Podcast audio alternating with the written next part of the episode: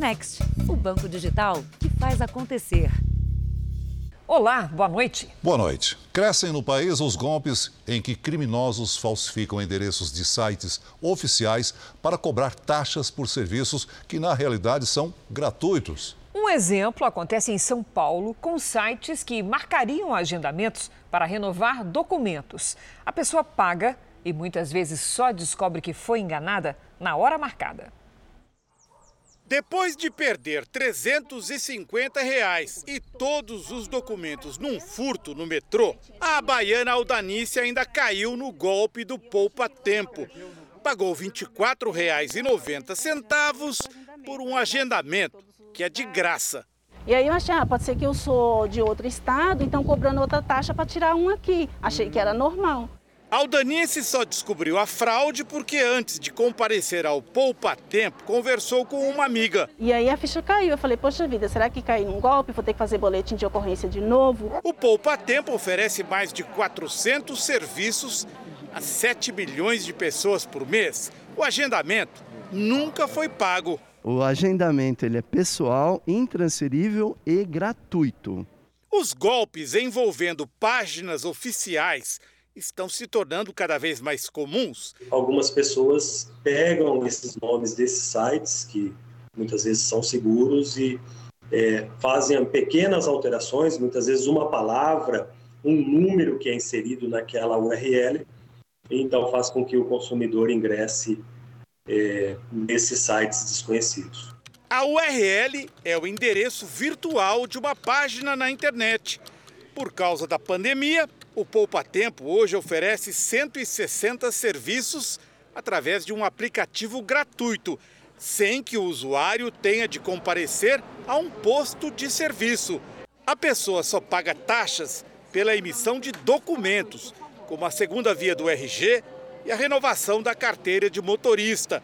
Os pagamentos só podem ser feitos pessoalmente ou através do aplicativo.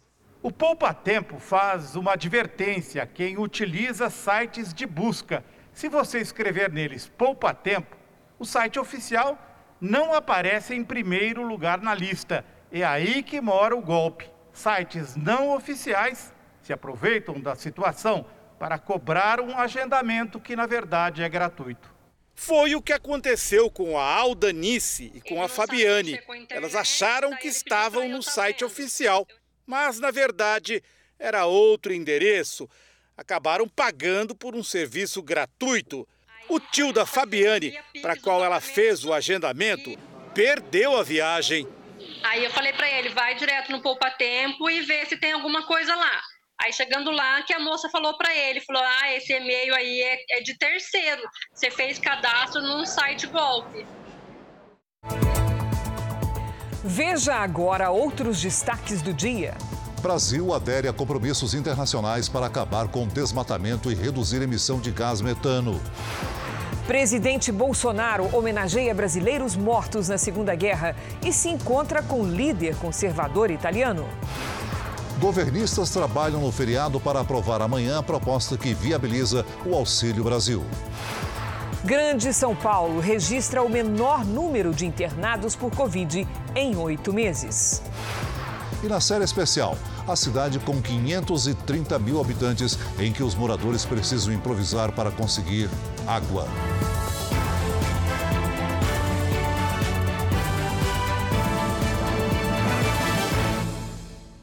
Oferecimento: Bradesco. Abra sua conta grátis pelo app.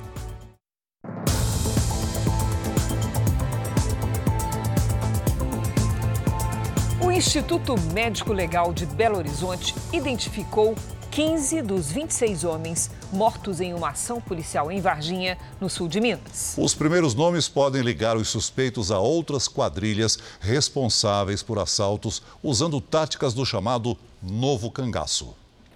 As identificações foram feitas por meio das impressões digitais. Os 15 homens reconhecidos até agora tinham entre 24 e 42 anos. Sete deles eram de cidades mineiras, os outros do Maranhão, Amazonas, Rondônia, Goiás e Distrito Federal. A partir dessas identificações, a polícia diz ter mais detalhes para investigar a possível participação do grupo em outros assaltos de grande porte que aconteceram no país nos últimos anos.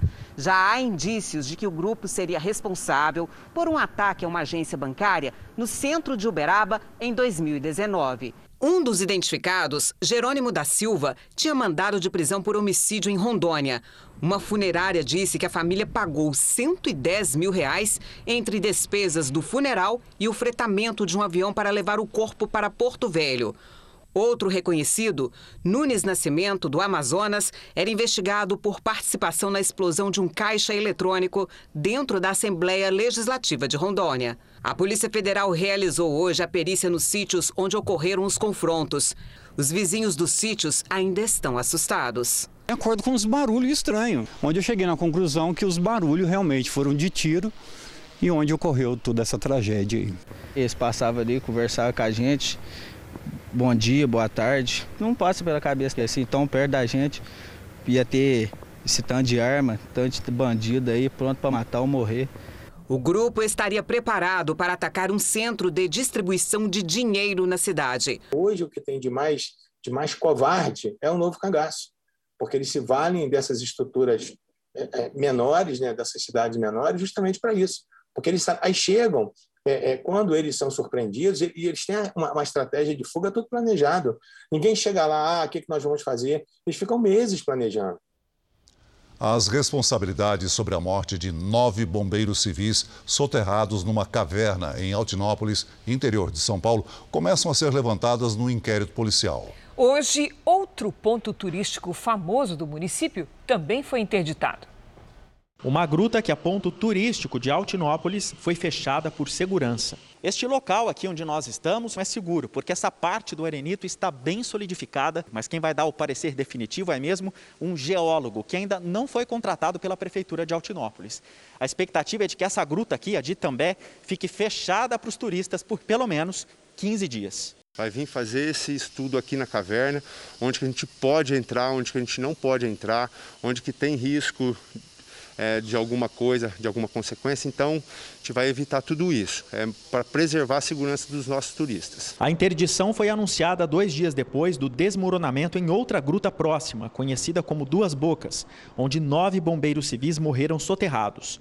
O dono da fazenda onde fica a gruta disse por telefone que não sabia sobre o treinamento dos bombeiros. Eu não tá nem sabendo disso. Não, eu nem sabia que existia à noite. É estranho, né? Fazer treinamento e à noite. O grupo de 28 bombeiros civis era de uma escola especializada de Ribeirão Preto. Um dos donos da empresa, Celso Galina, morreu no desabamento.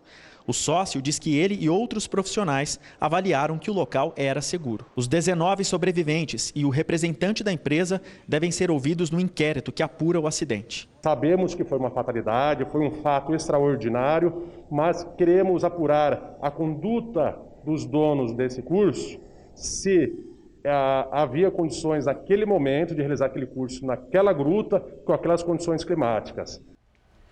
Um carro invade a calçada e atropela três pessoas que estavam em um ponto de ônibus no Rio de Janeiro.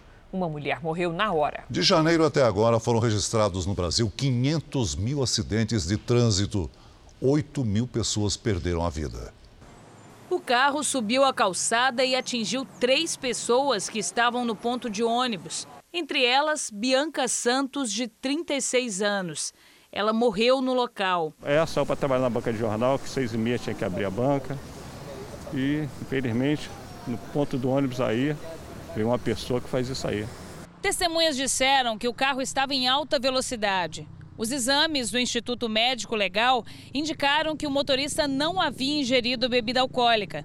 Ele vai responder em liberdade por homicídio culposo, quando não há intenção de matar. A defesa do condutor afirma que ele perdeu o controle do carro ao tentar desviar de outro veículo que vinha em alta velocidade. As outras duas pessoas atingidas foram socorridas. Uma delas continua internada. Uma perícia foi feita para indicar as causas do acidente. De janeiro até agora, quase 500 mil acidentes foram registrados no Brasil e deixaram 8 mil mortos. Minas Gerais, São Paulo e Goiás estão entre os estados com mais mortes nesse período. Para esse especialista, mais do que leis, é preciso conscientizar os motoristas. Uma conscientização não só da bebida alcoólica, mas no que tange a velocidade também, conforme hoje ocorre com a lei seca, eu acredito que a gente vai conseguir diminuir cada vez mais os acidentes de trânsito. No Rio Grande do Sul, a polícia investiga a morte de um policial militar numa suposta tentativa de assalto. Só que ele não foi morto pelos criminosos, e sim por um colega de farda. Imagens de câmeras de monitoramento mostram dois policiais à paisana esperando do lado de fora de um carro. De repente, eles são surpreendidos por dois homens armados. Tem início uma troca de tiros. O policial militar que veste roupa preta é Lucas Oliveira, de 37 anos. Ele dispara contra os supostos assaltantes que fogem. Lucas ainda busca abrigo atrás dessa mureta. O colega dele permanece escondido atrás do carro. Quando Lucas volta para o veículo, o impensável acontece. O colega que se protegia na lateral do carro atira, acertando o amigo na cabeça. Supostamente, poderia ter pensado que se tratava de um dos bandidos. O soldado da PM Fábio José Portela de Souza Freitas, de 34 anos, não presta socorro e foge do local.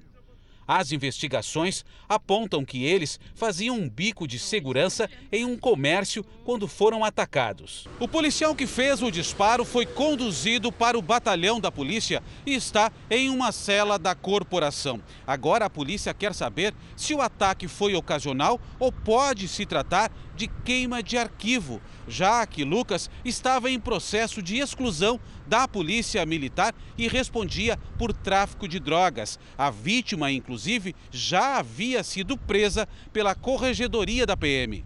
O policial militar é, que permanece vivo, aparentemente, pelo que nós ainda estamos apurando, porque nós ainda não conseguimos ouvi-lo, aparentemente ele é, cometeu um homicídio contra o seu colega. A Polícia Civil pediu a prisão temporária de Fábio Freitas. Ele é policial militar da cidade de Bagé, no interior gaúcho. Após um recorde nas vendas, o setor imobiliário se prepara para um período de financiamentos mais caros.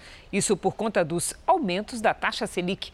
Mesmo assim, a expectativa é de mercado aquecido para o próximo ano. Dab tem uma certeza: quer comprar um imóvel para investimento. O que ela ainda está na dúvida é a forma de pagamento: à vista ou financiado. No financiamento você tem 30 anos para pagar. Então, apesar das taxas e tudo mais, você consegue ter um valor um pouco reduzido que não pesa tanto. A resposta vai depender da taxa Selic, a taxa básica de juros da economia. Até março deste ano, a Selic se manteve a mais baixa da história, 2%, índice que atraiu muitos investidores. De janeiro a setembro deste ano, a quantidade de imóveis vendidos por meio de financiamento quase dobrou em relação ao mesmo período do ano passado. Mas as altas recentes da taxa Selic, anunciadas para ajudar a conter a inflação do país, podem começar a impactar o mercado imobiliário. O índice é usado como referência para os contratos de financiamento, tornando-os mais ou menos atrativos. Desde março, a taxa já subiu seis vezes. A maior preocupação é que, ao aumentar a taxa Selic, você prejudica a economia como um todo. E aí fica aquela dúvida das famílias que querem comprar: poxa, um emprego, eu vou ter capacidade de pagamento, meu salário vai aumentar na mesma proporção. Então, cria uma, uma determinada insegurança.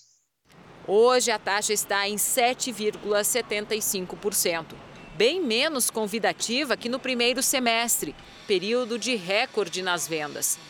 Mesmo nesse cenário, o setor da construção ainda vê grande demanda e não projeta queda nas vendas para o próximo ano. O déficit habitacional do Brasil é muito grande. A, importância que a casa tomou para as famílias durante a pandemia é muito grande. O que a gente percebe é que o mercado continua comprador tranquilamente.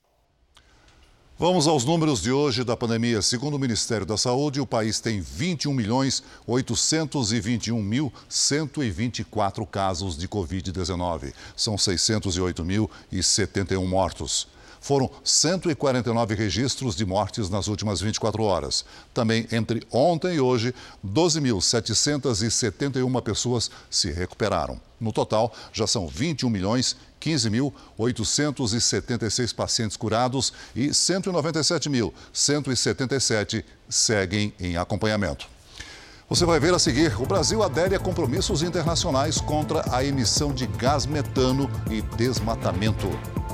E na série especial, brasileiros são obrigados a improvisar para ter um pouco de água em casa.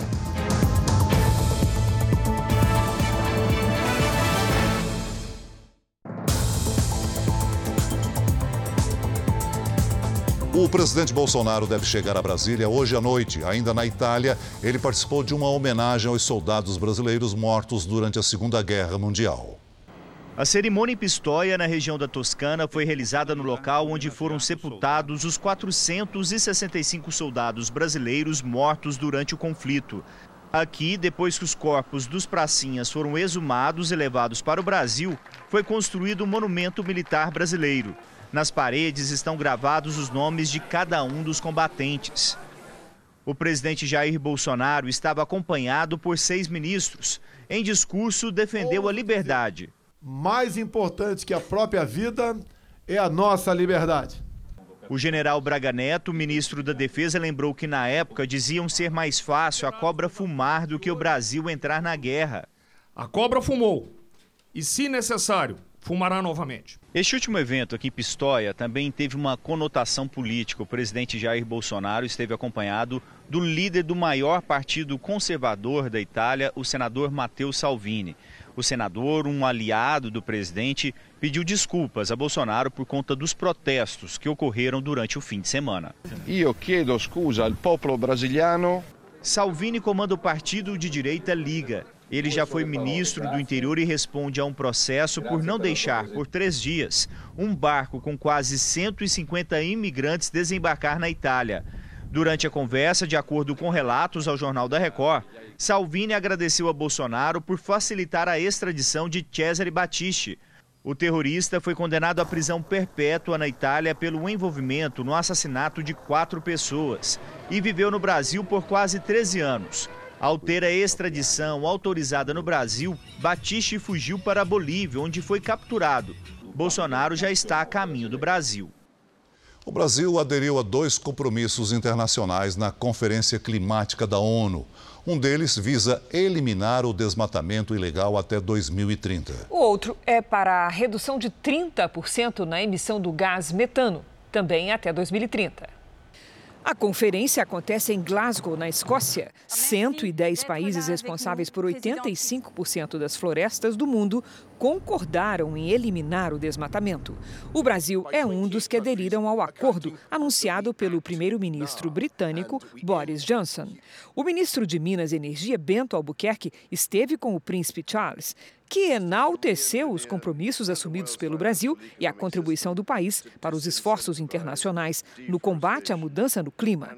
O compromisso prevê o equivalente a 109 bilhões de reais em recursos públicos e privados para a preservação das florestas.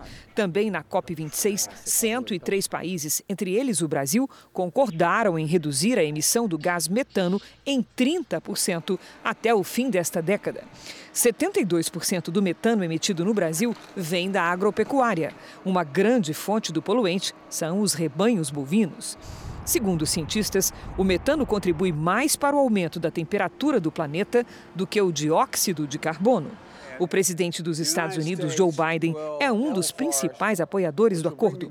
Biden criticou a China e a Rússia pela ausência dos líderes Xi Jinping e Vladimir Putin na conferência. A China, a Índia e a Rússia não assinaram o Pacto do Metano. A Conferência Climática da ONU teve um episódio constrangedor. A ministra de Energia de Israel, que é cadeirante, não conseguiu participar de uma reunião por falta de rampas de acesso. A ministra Karine El-Harar tem distrofia muscular. Como cadeirante, precisava de pistas adaptadas ou veículos especiais para chegar ao local dos debates. Mas essas opções não existiam no evento. Essas imagens são do dia seguinte, quando foi montada uma rampa e o primeiro-ministro britânico Boris Johnson que é anfitrião da COP26, se desculpou pelo que chamou de uma confusão. O Tribunal Superior do Trabalho vai cobrar comprovante de imunização contra a Covid-19 de todos que queiram entrar no prédio. A decisão foi anunciada mesmo depois da publicação de uma portaria do Ministério do Trabalho proibindo empresas de exigir a vacinação de empregados e colaboradores. Então, nós vamos a Brasília porque quem tem as informações sobre esse assunto é o nosso colega Yuri Ascar. Boa noite, Yuri. Quais são as, as novidades sobre o tema? Boa noite, Cris. Boa noite a todos. Essa exigência de apresentar a comprovação de vacinação começa a ser feita amanhã. O TST baseou essa decisão, segundo eles, de acordo com o atual estágio de vacinação no país. Servidores do tribunal, funcionários terceirizados, prestadores de serviço ou visitantes só vão entrar depois de apresentar o certificado com informações sobre data da aplicação, lote, nome do fabricante da vacina.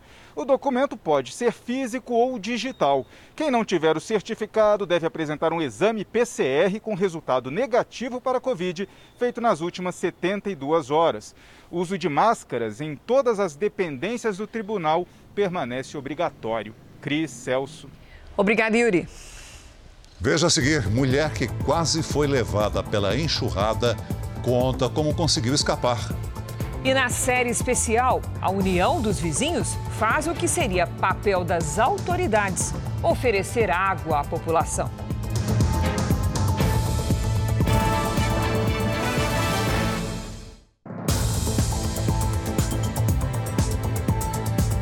As cidades da Grande São Paulo registram pela primeira vez em oito meses menos de mil pacientes internados com a Covid em leitos de terapia intensiva. Esse número é muito expressivo, sabe por quê? No auge da crise em todo o estado, esse número ultrapassou os 30 mil pacientes. Este enfermeiro do Hospital Emílio Ribas, referência para o tratamento da Covid-19 em São Paulo, lembra dos dias difíceis que passou quando os leitos de UTI chegaram ao limite da capacidade. Nós não conhecíamos a, a, a, doença, como ela evoluía. Foi muito difícil, justamente porque nós tínhamos mais pacientes chegando do que tínhamos leitos para poder acomodar. Muitos dos nossos colegas se contaminaram, eu mesmo me contaminei. Isso aí é, a gente nunca vai esquecer. Há oito meses, o estado de São Paulo vivia o pior momento da pandemia. Superava 31 mil internações, mais de 13 mil em UTIs. No pico da segunda onda, a Grande São Paulo, Baixada Santista e interior paulista chegaram a ter oito vezes mais pacientes em leitos de UTI. Aqui em Ribeirão Pires, 40 pacientes morreram à espera de uma vaga de UTI. Hoje, com 100% da população vacinada, dos cinco leitos de UTI, só um está ocupado. Os casos graves que chegam aqui são, em geral, de pessoas que não se vacinaram ou não completaram a imunização. O hospital de campanha e a unidade de pronto atendimento não davam conta da demanda. A transferência para hospitais de outras cidades era muito difícil. Todo o sistema trabalhava à beira do colapso. Quando os números diminuíram extensivamente, a gente reparou que a gente podia trazer para a localidade aqui da UPA. Então a gente tem essa estrutura aqui na UPA que já era usada como internações né? Que se tornou um lugar de isolamento do Covid, que é onde a gente está agora. Agora são 3.200 internados no estado, 1.600 em enfermarias e 1.500 em UTIs. Na região metropolitana, pela primeira vez, menos de mil pacientes graves estão em atendimento nos hospitais.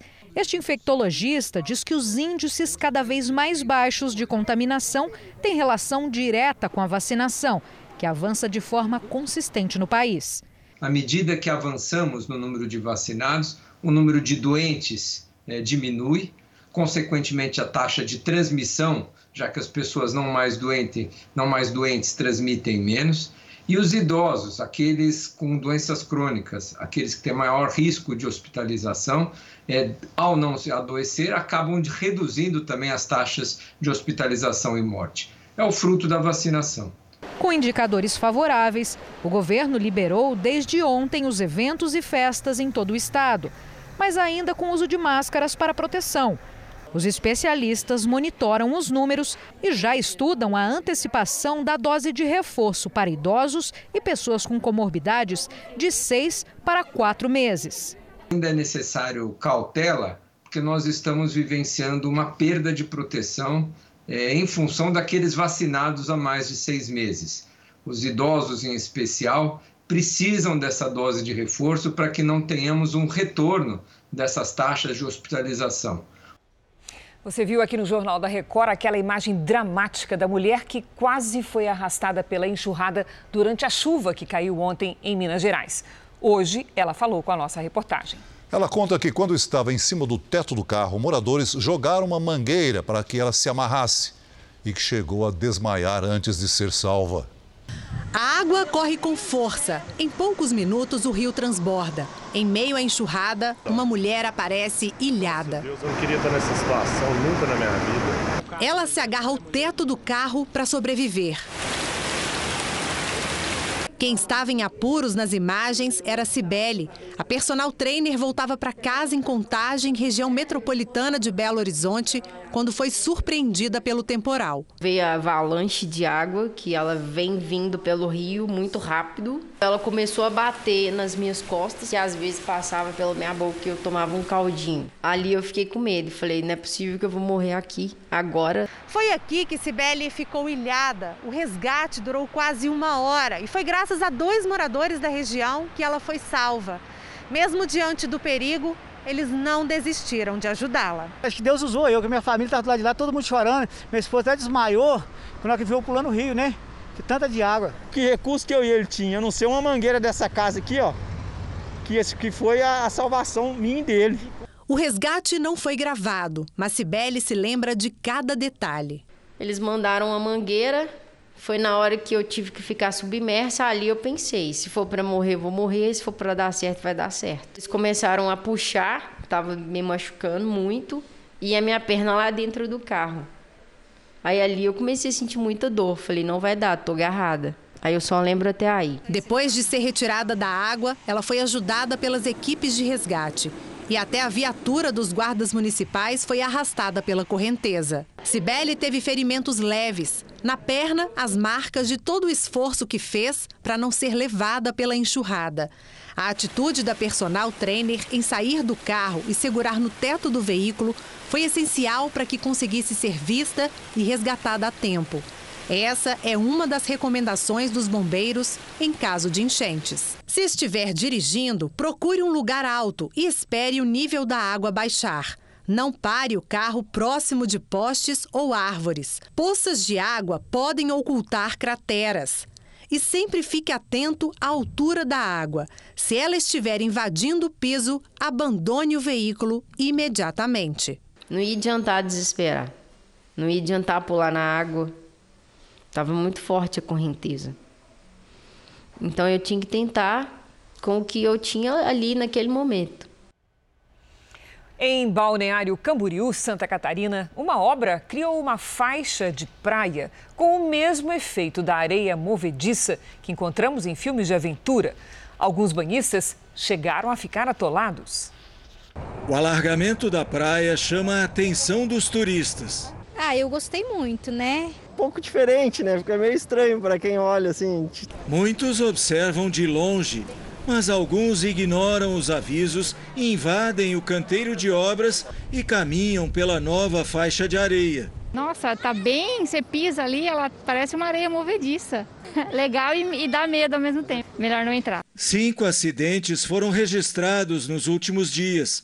Pessoas que caminhavam pela praia ficaram atoladas na areia e precisaram ser resgatadas. Não cheguei a andar nem 20, 30 metros, o meu pé direito afundou. Foi bom porque justamente para o pessoal tomar atenção de que realmente ali não é um lugar para andar. Segundo a prefeitura, os acidentes aconteceram em áreas que estavam interditadas. Os técnicos explicam que a areia trazida pela draga vem misturada com a água do mar e são necessários pelo menos dois dias até que o terreno fique firme. Quando eu despejo essa areia em cima da areia existente, ela cria tipo uns bolsões. Então eu preciso de um a dois dias para essa água ou evaporar ou ela infiltrar na, na areia, né? E esses, nesses dois dias as pessoas não podem caminhar por cima porque ela corre o risco de afundarem. Durante um mês, a draga despejou o equivalente a 5 mil caminhões de areia por dia. Máquinas e operários se encarregam de espalhar o material. A praia, que tinha 25 metros, vai ficar com 70 e deve ser totalmente liberada aos banhistas ainda este mês. Uma gaúcha que morava há seis anos nos Estados Unidos morreu atropelada pelo próprio namorado, de acordo com a polícia norte-americana. A filha da vítima, de nove anos, teve de ficar em um abrigo. Nesta semana, a família conseguiu autorização judicial para trazer a menina de volta ao Brasil. Depois de perder a mãe e morar em um abrigo, a menina de 9 anos se emocionou ao reencontrar a avó e tio nos Estados Unidos. Nunca mais vai ficar sozinha. Eu vou estar sempre com você, meu amor. Nesta semana, a família conseguiu autorização judicial para trazer a menina de volta. Laura Martelli tinha 39 anos e trabalhava como técnica em enfermagem em Caxias do Sul, na Serra Gaúcha. Em 2015, realizou um sonho: morar fora do país. Junto com a filha pequena, se mudou para o Texas, onde era motorista de aplicativo. Ela era bem de de esforçado na questão de, de, de, garantir um futuro né, para a Sofia, ter um futuro melhor para ela. Há menos de dois anos, Laura começou a namorar o norte-americano Anthony Dwayne Moore, de 48 anos, hoje suspeito pelo assassinato dela. A família de Laura chegou a acreditar que pudesse ter sido um acidente, mas para a polícia, o próprio namorado foi o autor do crime. Laura foi atropelada em um estacionamento e morreu horas depois. O americano está preso. As queimadas controladas estão proibidas até o final do ano no Pantanal. Isso porque o período de chuvas começou, mas ainda não foi suficiente para combater o fogo na vegetação seca. As imagens gravadas pelo Corpo de Bombeiros mostram uma cortina de fumaça dentro de uma fazenda na região do Nabilec, Pantanal de Mato Grosso do Sul. Nesta outra fazenda, dezenas de novos focos. O território em chamas é documentado para a investigação de possíveis atos criminosos. Em muitas propriedades, a técnica da queima controlada é aplicada na produção de grãos. O fogo ajuda a eliminar os vestígios do último plantio e também prepara a terra para a próxima cultura. O problema é que essa prática pode contribuir para o avanço do fogo. E como as chuvas têm sido muito irregulares aqui em Mato Grosso do Sul, o Instituto de Meio Ambiente do Estado decidiu prorrogar a proibição até o fim do ano das queimas no Pantanal. Esta semana, Corumbá voltou a liderar o ranking nacional de queimadas. Já são 3.737 focos, segundo o Instituto Nacional de Pesquisas Espaciais, o INPE. Só nas últimas 48 horas, 28 novos focos foram registrados. Neste ano, o fogo já consumiu um milhão e meio de hectares. Apesar de estarmos entrando no período de chuvas, as mesmas têm sido muito escassas aqui na região do Pantanal. As nossas guarnições continuam em prontidão para combater os focos que ainda insistem em ocorrer na nossa região pantaneira. Então vamos com a previsão do tempo? A chuva é o destaque na maior parte do Brasil, mas será que já é possível afirmar que estamos em uma situação de recuperação da estiagem? Hora de conversar com a Lidiane Sayuri. Boa noite, Lid. É possível ou não? Vamos lá, Cris. Boa noite para você, Celso, para quem nos acompanha. Olha, apesar do cenário positivo, ainda é cedo para comemorar. Para que isso aconteça, a chuva que ocorreu em outubro tem que se repetir até março. E segundo os meteorologistas, essa quantidade vai diminuir logo mais no fim de novembro. Na costa do Sudeste, uma circulação de ventos provoca um alto volume de chuva. Apesar de ser bem-vinda, ela pode causar alagamentos e deslizamentos do Rio de Janeiro até Salvador. E tem alerta de ressaca.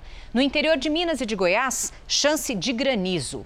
A chuva forte pode atingir também os estados do Rio Grande do Sul e de Santa Catarina, por causa da formação de uma nova frente fria. Em Mato Grosso, nos estados do norte e na maior parte do nordeste, pancadas rápidas e isoladas. Tempo firme só nas áreas claras. No interior do Nordeste, mesmo com chance de chuva isolada, a umidade fica baixa. Em Curitiba, máxima amanhã de 26 graus. Em Cuiabá, faz 30. Em São Luís e em Manaus, até 33. Em São Paulo, a chuva perde força. Nesta quarta, muitas nuvens e 26 graus. Na quinta, sol com 28. Na sexta, faz até 27 e no sábado, 26. E nós abrimos o Tempo Delivery com o pedido do Tiago, da cidade de Comendador Gomes, Minas Gerais. Vamos para lá, Celso. Oi, Tiago. Nos próximos dias o céu até fica com algumas nuvens, mas sem chuva. Máximas de 32, 33 e de 34 graus. O Carlos quer saber como vai ficar o tempo nessa quarta-feira. É aniversário do filho dele, no Rio de Janeiro. Opa, pedido especial então, hein? Oi, Carlos, parabéns para você, Antônio. Olha, quarta-feira vai ter sol entre muitas nuvens e chance de chuva a qualquer hora. Máxima de 25 graus. A partir de quinta, para de chover e a temperatura aumenta. 28. Na sexta, faz até 29. Participe do Tempo Delivery também pelas redes sociais. Mande a sua mensagem com a hashtag você no JR. Até amanhã, gente. Obrigada, Lid. Até amanhã, Lid. No Afeganistão, pelo menos 25 pessoas morreram e mais de 50 ficaram feridas em duas explosões e tiroteios perto do maior hospital da capital, Cabul. Nas redes sociais, uma ramificação afegã do Estado Islâmico assumiu a autoria dos ataques. As explosões aconteceram na entrada do hospital no centro da cidade. Em seguida, homens armados tentaram invadir o local. Este menino está entre os feridos e foi levado às pressas para um hospital de emergência em Cabul. Cinco criminosos foram mortos pelas forças de segurança do Talibã. Desde que o Talibã assumiu o poder no Afeganistão em agosto, militantes do grupo Estado Islâmico realizaram uma série de bombardeios e ataques a tiros no país.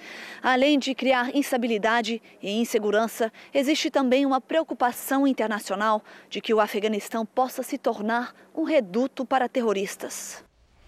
O telão do JR traz agora o andamento da vacinação em todo o país. Então acompanhe comigo. Somadas as aplicações da primeira, segunda e terceira doses, mais de 234 mil pessoas receberam a vacina contra o coronavírus nas últimas 24 horas. Hoje o Brasil tem mais de 154 milhões 812 mil pessoas vacinadas com a primeira dose. E veja bem, esse dado é importante: mais de 54% da população, ou seja, 119 16 milhões de pessoas completaram a imunização. No Ceará, pouco mais de 70% da população recebeu a primeira dose contra a Covid-19. São mais de 6 milhões 475 mil pessoas. Em Santa Catarina, o percentual passa de 76%, o que corresponde a 5 milhões 587 mil pessoas vacinadas com a primeira dose. E mais de 37 milhões, 575 mil pessoas se vacinaram em São Paulo. Veja que passa de 80% dos moradores. E no portal r7.com você pode acompanhar a situação de todos os estados no mapa interativo. Vamos ver agora uma notícia que está em destaque no portal R7. O Centro de Controle de Doença dos Estados Unidos aprovou a aplicação da vacina da Pfizer para crianças de 5 a 11 anos. Com isso, a vacinação pode ser iniciada ainda esta semana. Para ler esta e outras notícias, basta apontar a câmera do celular para o QR Code que aparece aí na tela da sua TV ou então acesse r7.com. Em Brasília, o feriado foi de articulação política. É que a Câmara tenta votar amanhã a proposta de emenda constitucional dos precatórios. A medida pretende abrir espaço no orçamento para o pagamento de 400 reais do Auxílio Brasil. A proposta enfrenta críticas de parlamentares e representantes do mercado financeiro, que consideram um tipo de calote a ideia de parcelar o pagamento dos precatórios, que são dívidas judiciais da União. Grande parte dessas dívidas é de gestões passadas. Para o governo, a aprovação é necessária para viabilizar o Auxílio Brasil, programa social que substituiu o Bolsa Família. A medida deve garantir 400 reais mensais às famílias carentes cadastradas no projeto. A votação da PEC já foi adiada pelo presidente da Câmara, Arthur Lira, por falta de quórum. O desafio será conseguir os 308 votos necessários para aprovar a proposta, depois de um feriado e em meio às resistências ao projeto. Por isso, ministros e líderes da base aliada montaram uma força-tarefa para tentar convencer o maior número possível de parlamentares. Olha, eu conversei com os líderes da base do governo, estão todos mobilizados os parlamentares. Teremos aqui um quórum muito elevado, apesar de ser depois do feriado, mas os deputados se comprometeram e virão. E estamos trabalhando para ter uma ampla margem de voto. O presidente Arthur Lira nos ajudando muito na articulação ele tem uma força muito grande sobre o plenário e também a ministra Flávia é, trabalhando muito lá na articulação do governo. Estamos confiantes que vamos aprovar. Mas o governo já pensa em alternativas para bancar o Auxílio Brasil, caso a proposta não passe na Câmara. O caminho seria um novo decreto de calamidade pública, justificado pela pandemia, que abriria espaço no orçamento. O vice-líder do governo não quer chegar a essa solução. Nós estamos trabalhando com, com um plano A, né? porque nós temos convicção de que o, a proposta é a melhor possível, né? foi conseguimos um espaço no orçamento, né, diminuindo o número de, uh, e a quantidade de precatórios a serem pagos, ou seja, decisões judiciais a serem uh, pagas, e com isso uh, alocamos ali um espaço no orçamento. Mas já é um bom avanço no sentido de garantir pelo menos uma cesta básica com 400 reais, 17 milhões de famílias serão atendidas com o apoio do Estado e isso até final do ano que vem. O Partido dos Trabalhadores informou hoje em seu site oficial que protocolou na Justiça uma ação indenizatória contra a Record TV. O PT alega que teve sua honra atacada por reportagens exibidas pelo Jornal da Record e pelo Domingo Espetacular. As matérias apresentaram detalhes do que o ex-chefe do Serviço Secreto da ditadura venezuelana revelou à justiça espanhola.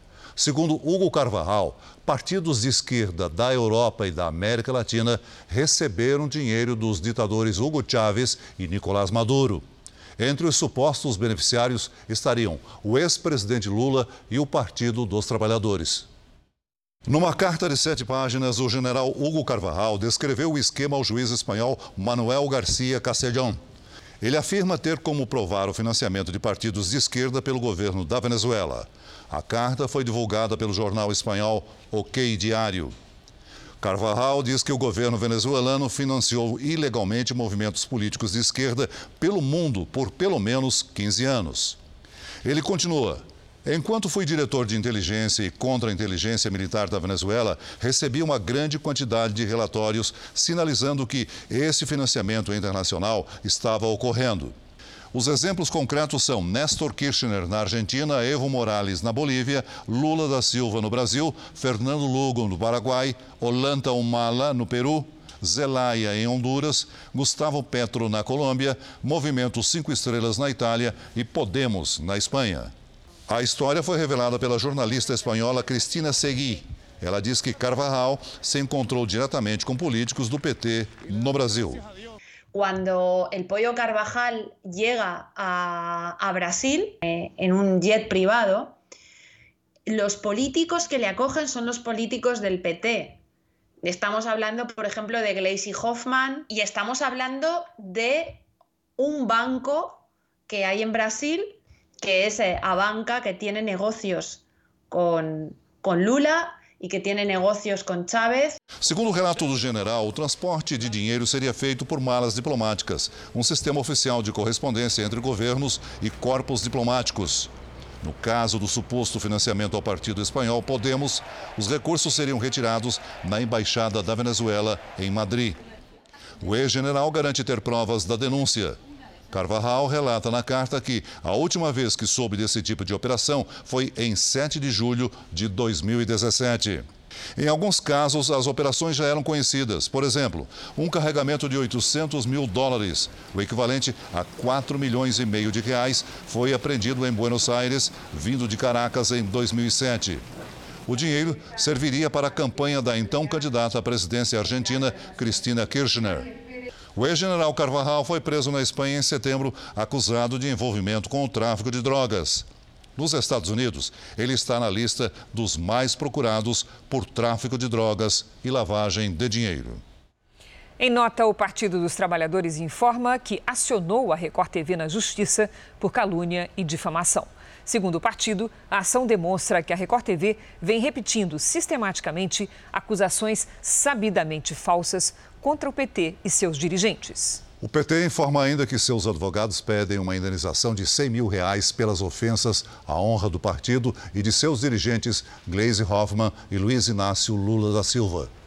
Em nota enviada à Record, a assessoria do ex-presidente Lula informa que ele foi investigado por anos, teve todos os sigilos quebrados e analisados por investigadores, e nenhum recurso irregular foi encontrado em suas contas, o que inclui este tipo de acusação mentirosa feita contra Lula sem base alguma. Ainda segundo a nota, o presidente venceu na justiça todas as falsas acusações, não tem nenhuma condenação e tem plenos direitos políticos. Dois ex-chefões do futebol mundial, Joseph Blatter e Michel Platini, foram acusados de fraude pelo Ministério Público da Suíça. De acordo com os promotores suíços, Blatter, então presidente da FIFA, teria pago 2 milhões de dólares ao ex-jogador francês Platini em 2011. Na cotação atual, o equivalente a 12 milhões e meio de reais. A revelação do caso há seis anos levou os dirigentes a serem banidos do futebol. Os dois alegam que o pagamento era parte de um acordo feito em 1999. Platini foi conselheiro do ex-chefão da FIFA na época. Segundo Blatter, a federação não foi capaz de pagar o valor integral do contrato e, por isso, pagou o que devia mais de 10 anos depois.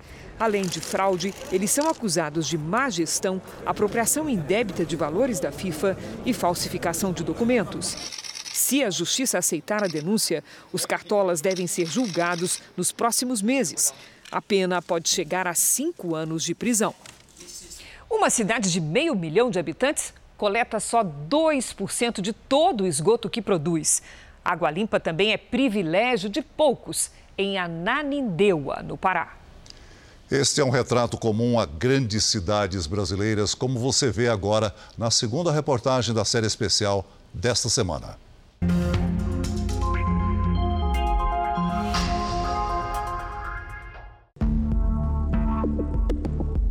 Uma cidade carente. Estamos no bairro do Aurá, em Ananindeua, Pará. Aqui as ruas não têm asfalto e as passagens estão tomadas por mato. E as casas não têm nem sequer água nas torneiras. Não tem, nada ainda. Tá caro mesmo. Tem... E aqui tá nesse estado, né? Quando chove, enche, entra água por baixo. Né? Tem uma pessoa até que tinha criança que teve que sair, alugar um lugar porque não estava suportando, né? Paulo chegou aqui em 2017. Já são quase cinco anos enfrentando todos esses problemas.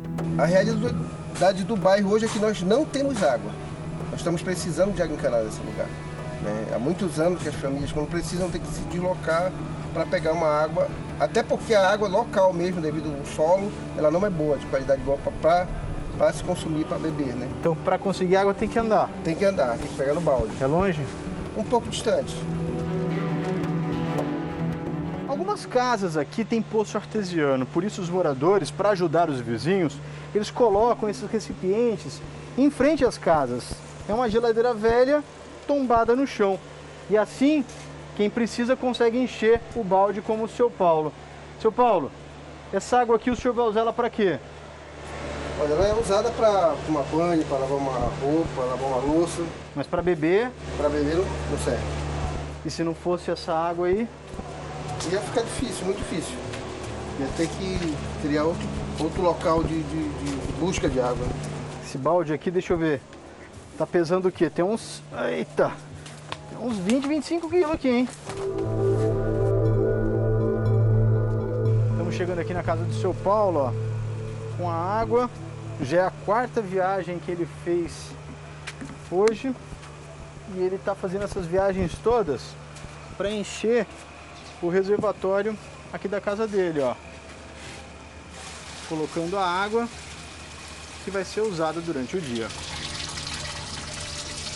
Eu acho muito triste, né, que ainda no pleno século XXI a gente encontra em alguns lugares que há essa, essa falta de atenção né, das autoridades competentes. Ananindeua é uma cidade com 530 mil habitantes na região metropolitana de Belém. O município aparece há oito anos nas últimas posições do ranking do saneamento básico, feito pelo Instituto Trata Brasil. Hoje, 2% da população tem coleta de esgoto. O ranking tem apenas as 100 maiores cidades do país. Nelas vivem 5 milhões e meio de brasileiros sem água tratada e quase 22 milhões sem coleta de esgoto.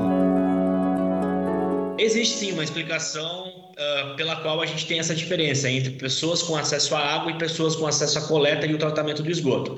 Bom, no país, por muitas décadas, priorizou-se o acesso à água. Né? Foi até uma medida uh, eleitoreira para muitos políticos em cidades, em estados, ou seja, eu te forneço água e você me dá o voto, né? Acabou sendo por muitos anos uma política adotada em muitas partes do Brasil. E à medida que as cidades foram crescendo, muitas delas foram recebendo a água encanada mas a coleta do esgoto não acompanhou. A coleta do esgoto ela ficou estacionada. Por isso que existe é, esse intervalo, né, esse abismo entre os milhões de brasileiros sem acesso à água e os milhões de brasileiros sem acesso à coleta de esgoto. Na casa do Eber, o abastecimento de água é feito no improviso. Aqui é comum a gente encontrar essa adaptação feita pelos moradores. Ali dentro, ó, tem o poço artesiano no quintal da casa e aí eles acabam ligando mangueiras. E essas mangueiras, ó, elas são estendidas, emendadas em canos e vão até algumas casas. Foi um jeito bem improvisado que os moradores descobriram e começaram a fazer para justamente amenizar esse problema. A água da minha casa vem da torneira aqui do vizinho. Ele cedeu, a gente compramos um cano, aí vem naquela caixa d'água até aqui na nossa torneira para lavar as louças. Aqui é desse jeito que nós lavamos a louça, só serve essa água só para lavar a louça e fazer comida não serve e às vezes lavar roupa. Branca, nem pensar. Olha a cor da água, totalmente amarela. Para tomar banho, serve? Nós tomamos banho, mas fica sempre aquelas pirinhas. Assim, algumas pessoas é, fica ferida, nas peles das crianças fica aquelas é, marcas de bicho, porque essa água é muito poluída. Aí a gente se vira como pode. Estava passando aqui na rua e vi a senhora aqui lavando. Tá lavando roupa? Lavando roupa. Tudo bem? O nome da senhora é? Luana. Posso entrar, dona Luana, para ver? Como é que tá a água aqui na casa da senhora? Não tá muito limpa não. Apesar que tem o poço aqui, mas não tá limpa. Olha aqui, ó. Essa água aqui, ó, a Luana falou que acabou de sair do poço. E a gente percebe que ela tá toda turva. Tá suja. O que, que dá para fazer com essa água? Não dá para cozinhar, só lavar. Tem que estar tá comprando água mineral. Aí só lava, lamentavelmente, só para lavar roupa. Você toma banho com essa água? Tomo banho com essa água. E aí? E aí eu, gente, tomar banho com essa água, né? Mas não dá coceira, alergia? No começo, quando eu vim morar pra cá, eu tomava banho com essa água, eu, eu me sentia me coçar, né? Depois eu fui me acostumando.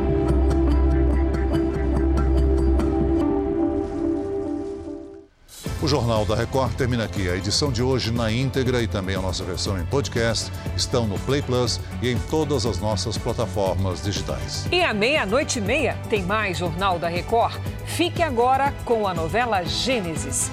A gente se vê amanhã. Até lá. Boa noite e até amanhã.